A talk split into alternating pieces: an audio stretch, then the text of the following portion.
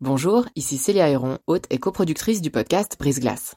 Avant de vous laisser plonger dans votre nouvel épisode, je voulais vous parler de Y'a m'expliquer, une toute nouvelle série audio du temps dédiée aux intelligences artificielles.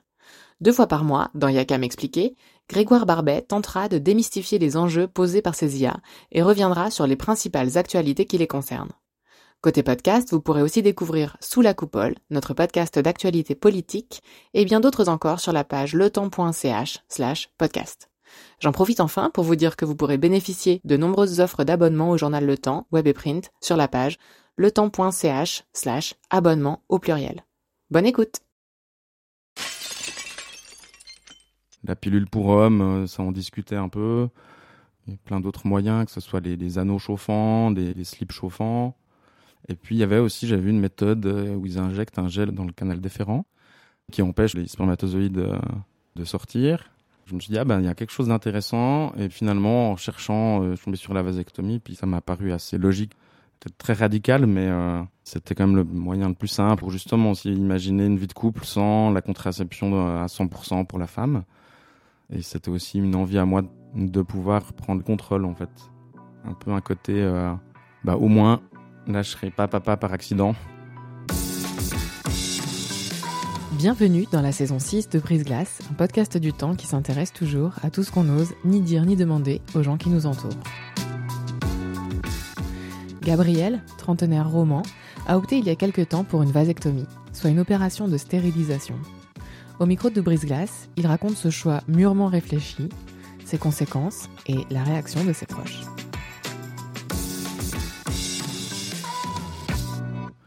Alors, je m'appelle euh, Gabriel. Je travaille comme euh, technicien dans le monde du spectacle, tout ce qui concerne les décors, la lumière, etc. Et puis, j'ai 36 ans et euh, je viens de La Chaux-de-Fonds. Dans quel genre de famille vous avez grandi? J'ai grandi dans une famille assez simple. Mon père était ouvrier dans l'horlogerie. J'ai un grand frère et une grande sœur. Quand on était petit, ma mère était maman à 100%. J'ai très bon rapport avec mes deux parents. Après, on a une famille assez. Euh, on s'est rarement dit je t'aime, on cache un peu les trucs, mais euh, j'ai toujours su que s'il m'arrivait quoi que ce soit, mes parents ils sont là pour m'aider.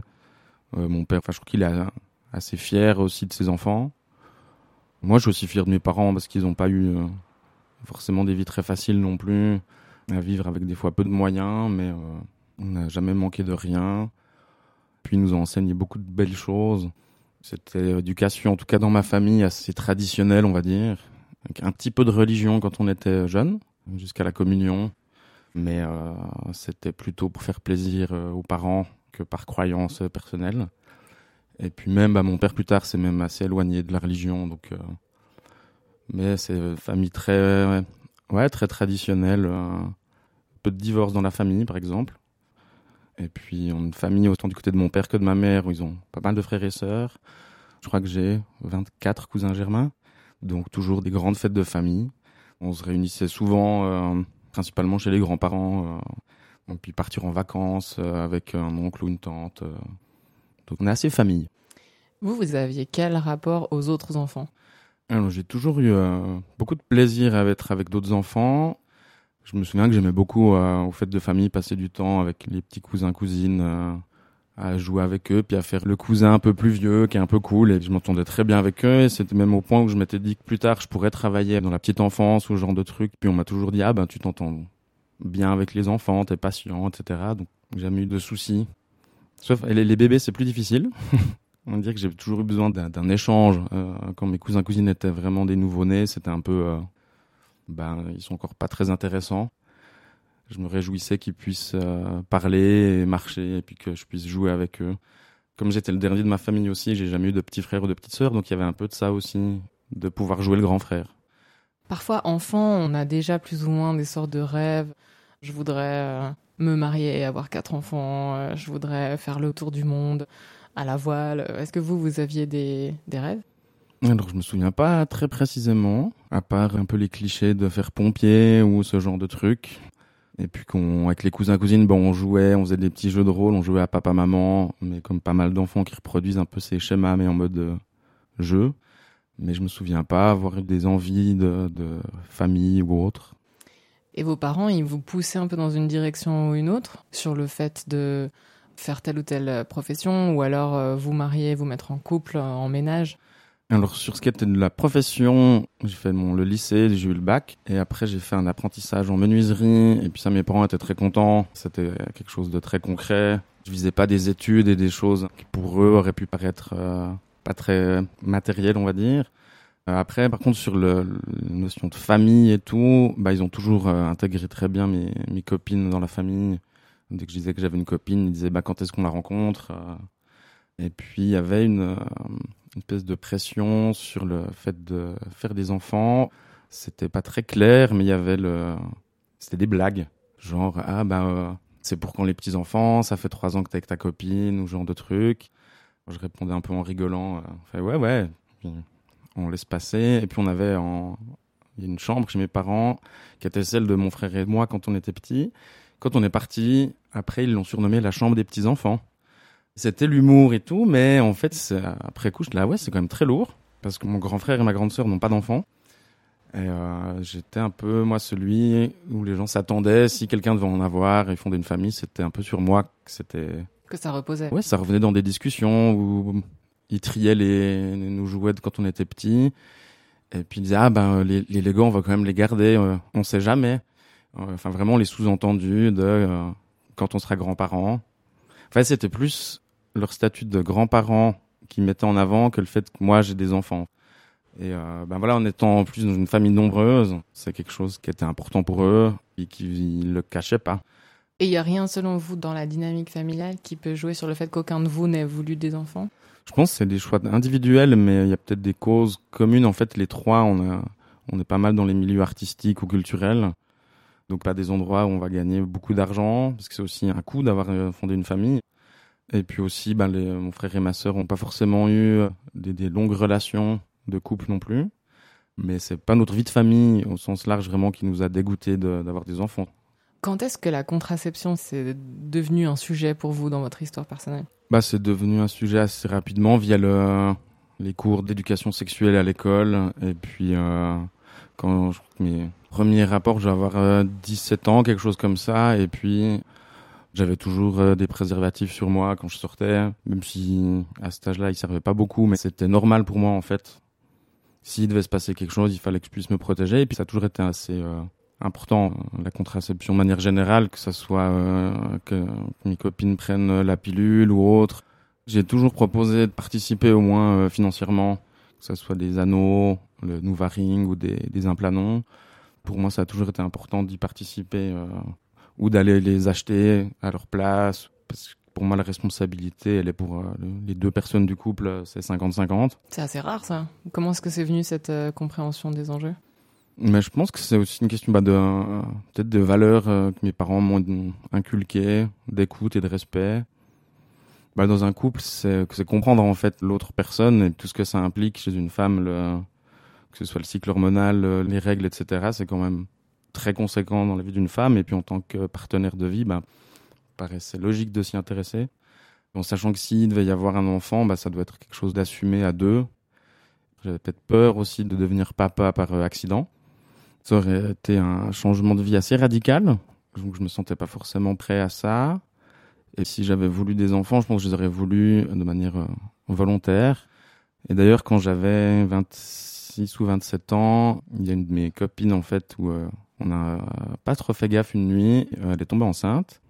Il n'y a pas eu de questionnement en fait si elle devait ou non avorter. Pour elle, c'était assez clair. En fait, elle était en études euh, au Québec quand ça arrivait. Moi, j'étais encore en Europe. Du coup, elle m'a téléphoné pour m'expliquer et bah, elle a avorté un avortement chimique dans le, mois qui a suivi. Moi, j'ai d'ailleurs j'ai pris un billet d'avion pour aller l'accompagner dans le processus là-bas au Québec parce que c'était pas facile pour elle et que c'était une erreur qu'on a fait à deux, donc je voulais l'assumer aussi de mon côté euh, en allant l'accompagner là-bas. Mais du coup après, c'est un des premiers faits qui m'a fait réfléchir à ma, contraception de manière différente. C'est un gros, un gros avertissement, son avortement, parce que c'est quelque chose d'assez lourd à vivre. C'était chimique, donc il n'y avait pas eu d'intervention euh, chirurgicale, mais c'était pas anecdotique. Au-delà du, bouleversement hormonal et puis de sa santé mentale où c'était pas un moment très joyeux. Moi, c'est quelque chose bah, qui m'a marqué. Et en plus, en tant que mec, c'est souvent un truc sur lequel on n'a pas tant de pouvoir de décision. Et j'avais pas envie de me retrouver euh, dans la même situation où c'est trop tard. On regrette ce qu'on a fait euh, il y a un mois peut-être et euh, ça peut être très difficile. Et en fait, j'avais envie, je pense, d'avoir 100% de contrôle sur une potentielle paternité, de pas avoir à subir, de refaire un choix, de me retrouver avec une fille qui voudrait peut-être garder l'enfant ou qui voudrait plus me voir, ou le risque que ça parte un peu dans tous les sens. Pour moi, j'avais plus envie de le prendre. Du coup, je pense que c'est un des événements qui m'a fait réfléchir et puis chercher en fait comment je pouvais faire et qu'est-ce qui existait comme contraception masculine. La pilule pour homme, euh, ça en discutait un peu. A plein d'autres moyens, que ce soit les, anneaux chauffants, des, slips chauffants. Et puis il y avait aussi, j'avais vu une méthode euh, où ils injectent un gel dans le, dans le canal déférent qui empêche les spermatozoïdes euh, de sortir je me suis dit, ah ben, il y a quelque chose d'intéressant. Et finalement, en cherchant, euh, je suis tombé sur la vasectomie, puis ça m'a paru assez logique. Peut-être très radical, mais c'était quand même le moyen le plus simple pour justement aussi imaginer une vie de couple sans la contraception à 100% pour la femme. Et c'était aussi une envie à moi de pouvoir prendre le contrôle, en fait. Un peu un côté, euh, bah, au moins, là, je serais pas papa par accident. Donc, vous avez fait quelques recherches au début bah, j'ai cherché en fait vasectomie euh, suisse sur Google ou quelque chose d'assez basique, mais il n'y a pas des sites internet directement pour ça. Donc, entre les, les, moments où je me suis renseigné un peu les premières fois et puis l'opération, il doit avoir au moins 5 ou 6 ans. Donc j'avais euh, à peu près 34 ans au moment où j'ai réfléchi à ça beaucoup plus euh, activement. Et ma copine de l'époque, elle, elle était plus jeune que moi, plutôt 25. On en avait parlé un moment et puis elle, elle a dit bah moi je veux pas d'enfant. J'ai dit bah moi non plus. C'était assez clair. Elle, elle avait mis un implanon. L'implanon, c'est un petit implant sous-cutané? Oui, c'est un qui se met souvent dans le bras, une, petite barrette sous la peau qui va en fait euh, bah, faire un effet contraceptif euh, non-stop pendant trois ans. Au-delà, ils garantissent pas forcément l'efficacité, donc je m'étais dit avec euh, ma copine de l'époque qu'à la fin de ça, ça serait le bon moment. Et quand j'ai vraiment commencé la procédure, c'est-à-dire de trouver un, où on pouvait faire faire ça et de prendre rendez-vous, après, ça allait assez vite. Est-ce que vous en parlez autour de vous? Alors oui, j'en ai parlé euh, avant l'opération à plusieurs copains-copines. Il y a vraiment eu deux réactions. Il y a eu soit j'ai deux potes qui eux m'ont dit attends, fais attention, tu vas regretter, etc. Et puis j'ai aussi d'autres copains qui m'ont dit euh, ah ben c'est cool, c'est un choix, euh, c'est pas léger, mais tu y as réfléchi. Et je me souviens avoir remarqué aussi que c'était plutôt les copines qui saluaient mon choix, qui me félicitaient où je me dis qu'il y a aussi, elles ont, enfin, les femmes ont aussi un rapport différent que les hommes à la contraception et au choix de faire ce qu'on veut de nos corps. Et du coup, j'ai trouvé assez intéressant, ouais, que les, les filles étaient beaucoup plus compréhensives. C'est faire ce qu'on veut de son corps et puis c'est aussi ne pas avoir la charge mentale de la contraception soi-même en tant que conjointe. C'est peut-être pour ça aussi, ouais, que mes copines trouvaient le choix plus, enfin pas plus beau, mais en tout cas, euh, elles ont jamais remis en question. Après, c'était plus compliqué pour parler à mes parents J'hésitais, je m'étais dit, bah, je, vais, euh, je vais leur parler, je leur dis, et après, euh, j'irai prendre rendez-vous. Et en fait, je me suis dit, non, d'abord, je prends le rendez-vous. Et une fois que le rendez-vous est pris, je vais en parler à mes parents parce que j'ai pas envie que ça ressemble à une demande d'autorisation. Je voulais leur dire, le truc, il est, c'est fait, c'est mon choix. Et je voulais juste leur annoncer avant l'opération, par respect. Je voulais juste les prévenir. C'était quand même spécial, vu qu'on est de nouveau une famille, on n'a pas toujours dit ce qu'on pensait ou ce qu'on ressentait souvent, puis qu'il n'y a pas mille manières d'amener certaines choses. Donc je me suis invité chez eux pour aller manger et j'ai attendu qu'on soit un peu au café tranquillement. Et puis je dis, ben voilà, si jamais dans la semaine prochaine j'ai rendez-vous euh, pour subir une vasectomie. Je me souviens plus de ce qu'ils ont dit exactement. Je crois qu'ils ont dû dire, euh, bah d'accord. C'était un peu un choc pour eux quand même. Je crois qu'il y avait comme toujours l'espoir qu'ils euh, deviennent grands-parents grâce à moi bah, dans le regard de ma maman, il y avait un truc quand même, euh, pas de la déception, mais un petit espoir qui disparaissait. Et euh, peut-être qu'on a eu un peu une discussion, je leur ai expliqué, comme j'en parlais aussi à mes amis, que j'avais pas envie de prendre le risque d'être père par accident et que si une fois je voulais fonder une famille, il y avait d'autres solutions. Si une fois je changeais d'avis, bah il y a le, il y a l'adoption, euh, avoir un don de sperme pour une fécondation in vitro ou des choses comme ça où je pourrais aussi rencontrer une fille qui a déjà des enfants et puis euh, avoir le même sentiment de paternité, je pense. Et puis euh, pour la vasectomie, donc il y a aussi une opération qui peut se faire pour euh, recoudre en fait euh, le canal déférent, mais c'est une réussite de 50% à peu près seulement. Donc c'est pour ça que les médecins ils parlent pas de la, la vasectomie, c'est pas un moyen de contraception, ça rend stérile. Et si on veut, il y a une chance sur deux que ça puisse refonctionner. Pour moi, c'est important de leur dire ça parce que euh, je voulais pas qu'ils aient plus du tout d'espoir, mais je voulais, enfin, être vraiment honnête envers eux. J'étais soulagé quand même une fois que je leur ai dit. Et après coup, on en a vraiment presque parlé, je crois. Ils ont pas remis en question mon choix, ils ont pas voulu me faire changer d'avis. Donc ils étaient vraiment à l'écoute et compréhensifs. Puis ça, c'était euh, plutôt agréable. Et vos frères et sœurs? Euh, Ils ont. Enfin, c'était presque un acte banal quand je leur ai annoncé. Ils ont dit Ah ben, pas spécialement étonné. Euh, et puis en mode Ben, on espère que ça se passera bien. Vraiment, il n'y a personne de mon entourage qui a essayé de me faire changer d'avis. Donc comment est-ce que vous avez vécu le premier rendez-vous? Enfin, ça consiste en quoi exactement?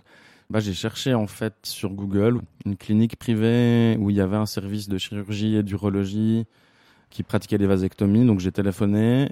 Ils m'ont dit que le, chirurgien faisait ça dans son cabinet à lui. Je pense j'ai eu un rendez-vous après euh, une semaine où moi je suis arrivé un peu le, le couteau aux dents, on va dire, parce que euh, quand je m'étais renseigné là-dessus, j'ai vu euh, c'était des témoignages, c'était plutôt en France, mais des hommes d'une trentaine d'années qui voulaient se faire faire une vasectomie et qui ont eu de la peine en fait parce que les médecins refusaient parce qu'ils n'avaient pas encore d'enfants. C'est vrai que je connais des, certaines personnes qui ont fait des vasectomies, mais c'est des hommes qui ont déjà des enfants et qui voulaient ne plus en avoir. Donc c'est plutôt après la quarantaine, après deux trois enfants qu'ils ont fait ça. Donc euh, je me suis dit ah ben si je dois aller me justifier devant le médecin, donc j'étais allé vraiment ouais un peu remonter pour être sûr du truc. Et en fait le, chirurgien était totalement compréhensif. On a discuté 15-20 minutes où j'ai expliqué ma situation, pourquoi j'avais envie de faire ça. Alors il m'a dit que si j'avais eu 25 ans, on aurait sûrement discuté différemment. Mais euh, il a compris en fait que j'étais sûr de moi et puis il m'a expliqué un peu la, procédure. Il y a aussi un petit contrôle euh, visuel et euh, tactile où il voulait voir s'il n'y avait pas de soucis avant l'opération. Et essayé de me souvenir, mais je crois pas qu'il m'ait parlé par exemple de faire congeler euh, des spermatozoïdes ou comme ça, parce que c'est une possibilité, ça se fait en Suisse. Je sais pas s'il m'en a parlé ou pas, mais en tout cas, euh, la vasectomie, c'était assez normal. Et puis, je crois que lui, il en pratique pas mal. Et c'était relativement accessible financièrement. Le premier rendez-vous, c'était d'ailleurs remboursé par la LAMAL. Et ensuite, entre les, deux entretiens, le spermogramme et puis bah, l'opération, euh, peut-être de deux, trois semaines après, le tout m'a coûté un peu moins de 1000 francs. Ça consiste en quoi exactement, euh, en fait, l'acte lui-même? Alors, en fait, les testicules sont reliés avec un, ce qu'on appelle le canal déférent et ils vont euh, ouvrir les bourses pour aller euh, couper ces canaux où ils enlèvent euh, un peu moins d'un centimètre de chaque canal et ensuite ils cautérisent avec un une espèce de fer à souder. enfin, j'ai pas vraiment vu ce qu'ils faisaient. C'est vraiment en ambulatoire. Euh, j'ai fait, euh, je pense, à peine une heure pour l'intervention. La seule chose qu'ils m'ont demandé en amont, c'était bah, de me raser pour que, bah, question d'hygiène en fait. Et puis, euh, bah, c'était un cabinet dans un, immeuble assez haut, donc euh, grande baie vitrée, on voyait bien la ville. Ça ressemblait plus à un, cabinet dentaire qu'à une salle d'opération. Et ça m'a fait assez rire parce que tout le processus ressemblait beaucoup plus à un rendez-vous chez le dentiste où euh, il y a une assistante médicale qui prépare et puis après le, chirurgien qui intervient. Sauf que par rapport au dentiste, quand il pose des questions, on peut répondre parce que on n'a rien dans la bouche. Et puis euh, ils font une petite anesthésie locale et une toute petite incision. Je vois même plus la cicatrice maintenant. Ils peuvent faire des fois deux incisions. Là, il m'a dit, bah, avec une seule, on a réussi à atteindre les deux canaux. Alors voilà, c'était assez bizarre. Euh, qu'on est allongé dans ce lit. On est endormi, mais on sent, il y a le bas du corps qui bouge parce que ça travaille. Et puis on entend les discussions avec l'assistante médicale. Il parle de bistouri, genre de trucs. On essaie de penser à autre chose, mais j'ai un esprit très concret. Donc voilà, je, me souviens avoir vu aussi, parce qu'après, quand il cautérise, ça fait un petit peu de fumée. Et il y avait un détecteur de fumée au plafond, et je me suis dit, tiens, est-ce qu'il pourrait sonner? Mais euh, heureusement, ça n'a pas été le cas. Et du coup, c'était vraiment le, ambiance assez détendue. Moins d'une heure entre le moment où je suis rentré et je suis ressorti. Ils m'ont dit de euh, voilà prendre un dafalgan ou deux si j'avais mal, un sac de glace. J'avais trois jours un peu chez moi, où après on avait un, nouveau euh, rendez-vous pour euh, contrôler qu'il n'y ait pas d'infection, que tout se passe bien. Et quand je suis revenu trois jours après, je me souviens que je suis sorti de la salle d'attente quand le docteur est venu me chercher. Et il m'a dit Ah ben, à voir comment vous marchez, ça a l'air d'aller. Donc je pense qu'il y a des fois des mecs qui marchent en crabe pendant une semaine, mais euh, en tout cas, moi, j'ai eu aucun problème. Le seul truc, c'est que 3-4 jours après l'opération, c'est pas très agréable parce qu'en fait, les, les, testicules vont gonfler parce que la production de spermatozoïdes ne s'arrête pas. Mais, elle, elle, diminue progressivement. Alors ouais, la production de spermatozoïdes continue, simplement elle va ralentir et l'organisme les élimine au fur et à mesure. Mais le médecin m'avait dit, euh, ah, le corps humain c'est quand même bien foutu, il comprend qu'il euh, y a un truc à changer, puis en quelques jours il diminue la production, il élimine lui-même, il s'habitue vraiment, en, je pense qu'en une semaine, euh, c'était, je sentais presque plus rien, c'était plus gonflé. C'était vraiment une situation très banale en fait. Est-ce qu'on vous prévient des, possibles risques? Est-ce qu'ils existent Des risques euh, de dysfonction érectile ou de... Non, pas souvenir qu'il m'ait vraiment parlé de ça. Il m'a fait signer un petit contrat en fait avant l'opération pour euh, expliquer ce qu'il faisait et puis il y avait peut-être des risques mais il devait être vraiment négligeable. Enfin, je veux pas dire de bêtises, mais j'ai pas souvenir qu'il m'ait dit euh, que je risquais quoi que ce soit. Il y a rien d'hormonal, il y a rien, il y a pas de cycle qui est perturbé il n'y a aucune conséquence parce que je sais que certaines personnes ont peur de comment à quoi va ressembler leur sperme après et en fait euh, les spermatozoïdes sont tellement infimes que quand il y en a plus il n'y a aucune différence que ce soit en à l'aspect ou en sensation. Ça change rien à l'éjaculation ça change rien au plaisir rien qu'à changer je peux avoir des relations sexuelles comme avant. Il n'y a vraiment pas eu de, de conséquences négatives. Et euh, de ce que m'expliquait le médecin c'est assez euh, il était ouais il m'a mis en confiance assez rapidement le seul truc qu'il m'a dit, c'est que ça peut ne pas fonctionner l'opération. Donc en fait, après l'opération, j'ai dû attendre euh, trois mois pour aller faire un spermogramme pour voir s'il reste assez de spermatozoïdes ou pas. Pendant ces trois mois, il faut continuer de la contraception comme on le faisait avant. Et puis ensuite, moi j'ai reçu un papier qui disait que j'étais stérile et euh, que je pouvais ben, arrêter la contraception euh, classique. Ça fait quoi de recevoir ce résultat de spermogramme euh, qui annonce la stérilité? Alors j'étais content euh, déjà que l'opération ait marché, que j'avais pas fait ça pour rien. Après en fait, bah ça n'a pas changé grand chose dans ma vie finalement vu que j'ai toujours fait, enfin jamais voulu avoir d'enfant, toujours utilisé une contraception efficace. C'est juste que ben voilà maintenant c'est euh, il y a moins de logistique. Et la fille avec qui j'étais à l'époque, ça a assez bien passé. Après, on s'est séparés, mais pour d'autres raisons. Où elle m'a quand même dit, un peu sous-entendu, un peu des trucs comme quoi euh, elle n'était peut-être pas autant d'accord que ce qu'elle m'avait dit au début. C'était une période avec beaucoup de travail et tout. je pense que pour elle, c'était inimaginable euh, d'avoir des enfants. Et tout d'un coup, elle s'est dit, ah ouais, mais peut-être plus tard. Puis à 25 ans, c'est vrai que c'est difficile parfois de savoir exactement où on se situe par rapport à ces questions. C'est ça, ouais. Parce que entre ne pas avoir d'enfants par accident et ne pas avoir d'enfant du tout jamais. Ouais. Bah là, bah, ça fait que 6-7 mois que je suis célibataire, donc je... mais j'appréhende le moment où je vais rencontrer une fille, tomber amoureux, et lui de savoir quand est-ce que je lui dis. Peut-être pas au premier date, c'est un peu bizarre. Donc ouais, j'appréhende un peu le jour où une fille euh, dont je pourrais tomber amoureux et tout me dise euh, je veux des enfants, et que moi je dise ben biologiquement ça sera pas les miens, je suis pas capable, et c'est un peu une crainte, que ça pourrait m'empêcher de vivre une histoire d'amour avec quelqu'un, rien que par le fait que je puisse pas en faire. C'est autre chose que de dire j'en veux pas, et puis on peut quand même commencer une histoire, et puis voir plus tard. Là, euh, l'acte est quand même beaucoup plus radical, donc ouais, j'ai un peu peur du moment où ça arrivera, parce que ouais, ça peut être un peu difficile. C'est pas encore arrivé. Je sais qu'il y a pas mal de, de, de filles aussi qui veulent pas d'enfants je pense que c'est pas trop un problème. Et puis, euh, on verra le jour où ça arrivera. Mais c'est vrai que c'est peut-être le truc où pour l'instant, j'ai... c'est encore pas très clair. Et que ça fait un petit peu peur, ouais. Est-ce que vous pensez que ça change inconsciemment votre rapport euh, au dating? Ou est-ce que vous, ça vous fait peur au point où inconsciemment vous allez peut-être moins chercher à rencontrer des, des filles? Alors non, moi ça va pas m'empêcher. D'ailleurs, en fait, j'ai remarqué que j'oublie souvent en fait que j'ai fait cette opération. Donc je me rends pas du tout compte. Et puis pour moi, ma vie, euh, ma vie sentimentale, je peux l'imaginer euh, n'importe qui sans problème, comme c'est juste que je sais que j'aurai pas d'enfant, euh, mais j'ai pas changé d'avis encore euh, sur la question. Voilà, j'ai en tant que travailleur indépendant, j'ai pas des rentrées d'argent régulières, etc. Je sais qu'avoir un enfant à charge serait quand même très compliqué. Des fois, je suis même pas sûr de pouvoir me gérer moi-même, donc euh, j'y arriverais s'il était obligé. Je pense que je suis quand même assez capable, mais. Euh, Est-ce que ça vous arrive de craindre de le regretter un jour? Alors non, ça me fait pas peur parce que je sais que c'était un choix réfléchi et que c'est pas tant radical que ça finalement parce qu'on peut voilà nous refaire une opération ou adopter ou trouver un don de sperme ou n'importe quoi. Donc là, je regrette euh, aujourd'hui absolument pas et je pense pas le regretter un jour parce que je sais que c'est un... une réflexion que j'ai vraiment pesé un peu le pour et le contre. Que le gain que je vais avoir dans les prochaines années, pour moi, va prendre le dessus sur la frustration de ne pas avoir d'enfant un jour.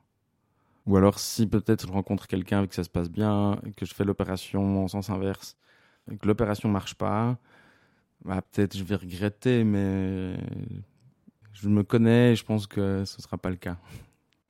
Et euh, dans la même veine, pourquoi ne pas avoir euh, congelé les spermatozoïdes? J'ai pas souvenir de m'être posé la question si je voulais ou pas euh, congeler des spermatozoïdes. Je crois que dans mon état d'esprit, j'avais envie d'aller au bout du à 100% dans le process et ça passait par ne bah, ne pas congeler. Sinon, c'était presque comme si pour moi, j'assumais pas complètement. Après, à nouveau, j'ai pas souvenir de m'être vraiment posé la question. C'était assez, euh, eh ben, on coupe le tuyau et puis après, on continue de vivre. J'ai l'impression que souvent, on demande aux gens pourquoi ils veulent pas d'enfants, alors qu'on demande jamais à ceux qui en ont pourquoi ils en voulaient. Est-ce que vous avez l'impression, euh, sociétalement parlant, que c'est tabou ou encore en tout cas relativement inadmissible d'affirmer qu'on n'en veut pas? Bah, pour certaines personnes, un peu, ça paraîtrait égoïste. Enfin, moi, j'ai jamais eu de problème à en parler aux gens, mais c'est vrai que l'attente, elle est en mode, euh, si on fait une vie normale, on est censé, euh, ouais, avoir des enfants, euh, créer une famille et tout. Et pour moi, ça a jamais été une envie très marquée, voire pas du tout. Et quand j'en parle aux gens, la plupart des gens comprennent. Après, comme je travaille dans les milieux culturels, il y a peut-être aussi une ouverture d'esprit qui est différente. Selon où on évolue, il y a peut-être des endroits où au niveau des religions aussi, peut-être ça peut être beaucoup plus compliqué. Je sens qu'il y a des fois des gens qui sont pas qui sont un peu gênés parce que voilà, c'est un thème un peu intime, mais euh, dès qu'on prend 2-3 minutes pour discuter, ils comprennent mon point de vue, on en parle un moment et puis après on passe à autre chose. Et j'ai remarqué aussi, alors c'était pas du tout dans l'équation, mais quelqu'un m'a dit en fait que écologiquement j'ai fait un acte assez fort parce que le fait de plus pouvoir faire d'enfants, c'est potentiellement des, un autre être humain, voire euh, des centaines potentiels en, euh, qui viendront pas de moi. Et euh, je sais que pour certains, c'est une vraie réflexion aussi, le rapport écologique, parce que effectivement, c'est un... j'ai une empreinte carbone maintenant potentiellement beaucoup plus faible que beaucoup de gens. Et je trouve ça plutôt cool, même si c'était, voilà, à nouveau, pas du tout dans ma réflexion de base. Pourquoi est-ce que vous pensez que c'est encore si rare aujourd'hui? Est-ce qu'il y a quelque chose qui se joue autour de la virilité, de la norme masculine? Je faudrait peut-être plus poser la question hein, des, des gens qui font des études de société, mais euh, moi, je sais que ça n'a pas atteint ma virilité, et ça n'a jamais été une question. Là, en fait, pour moi, c'est juste j'ai enfin eu le choix et euh, c'est moi qui ai pu agir par rapport à la contraception. Et je sais que les gens avec qui j'en parle un peu, qui ont à peu près le même âge ou la même situation que moi, il y en a qui se demandent s'ils veulent pas le faire, mais c'est assez banal dans les discussions. Après, je pense que c'est un pas quand même un choix, on va dire, assez conséquent où tout le monde est peut-être pas prêt à faire ce pas. L'idéal serait que des, un contraceptif masculin euh, efficace et démocratisé, ce serait peut-être plus simple que de, faire juste des vasectomies. Mais euh, dans les milieux dans lesquels je suis, en tout cas, c'est euh, totalement compris. Qu'est-ce que vous diriez aux hommes qui se posent euh, la question? Est-ce qu'il y aurait un, message pour eux, un conseil à leur donner? Moi, j'invite les hommes qui s'intéressent à ça à se renseigner. Il y a beaucoup d'articles sur Internet qui en parlent. À nouveau, la procédure, elle est assez simple et c'est vraiment pas un, obstacle. En tout cas, pour moi, ça l'a pas été. chaque cas est sûrement différent. C'est quand même un, choix euh, pas si anodin faut pas faire ça sur un coup de tête. Il faut prendre le temps de réfléchir. Peut-être certaines personnes, six mois leur suffisent. Moi, ça m'a pris euh, peut-être cinq, six ans où ça me trottait en tête. C'est un choix personnel qu'il faut, selon dans quel contexte on vit, peut-être c'est pas facile à assumer. Donc, euh, je dirais qu'il faut en parler. pour un peu dédramatiser le truc, enlever un peu des tabous. Parce que si on n'en parle pas, c'est sûr qu'on ne saura jamais comment l'entourage le, prendrait. Donc ouais, moi à nouveau, bah, je regrette pas du tout. Et puis même maintenant, j'ai des copains qui ont à peu près le même âge que moi, qui se posent aussi la question et qui me demandent un peu mon expérience ou des, un peu, pas des conseils, mais de savoir euh, si je regrette ou pas. Merci d'avoir écouté ce nouvel épisode de la sixième saison de Brise Glace. Je suis Célia Héron. Cet épisode a été réalisé en collaboration avec Virginie Nussbaum et monté par Sylvie Coma. Pour découvrir tous les autres, rendez-vous sur la page letemps.ch slash podcast ou sur vos applications d'écoute. À dans 15 jours!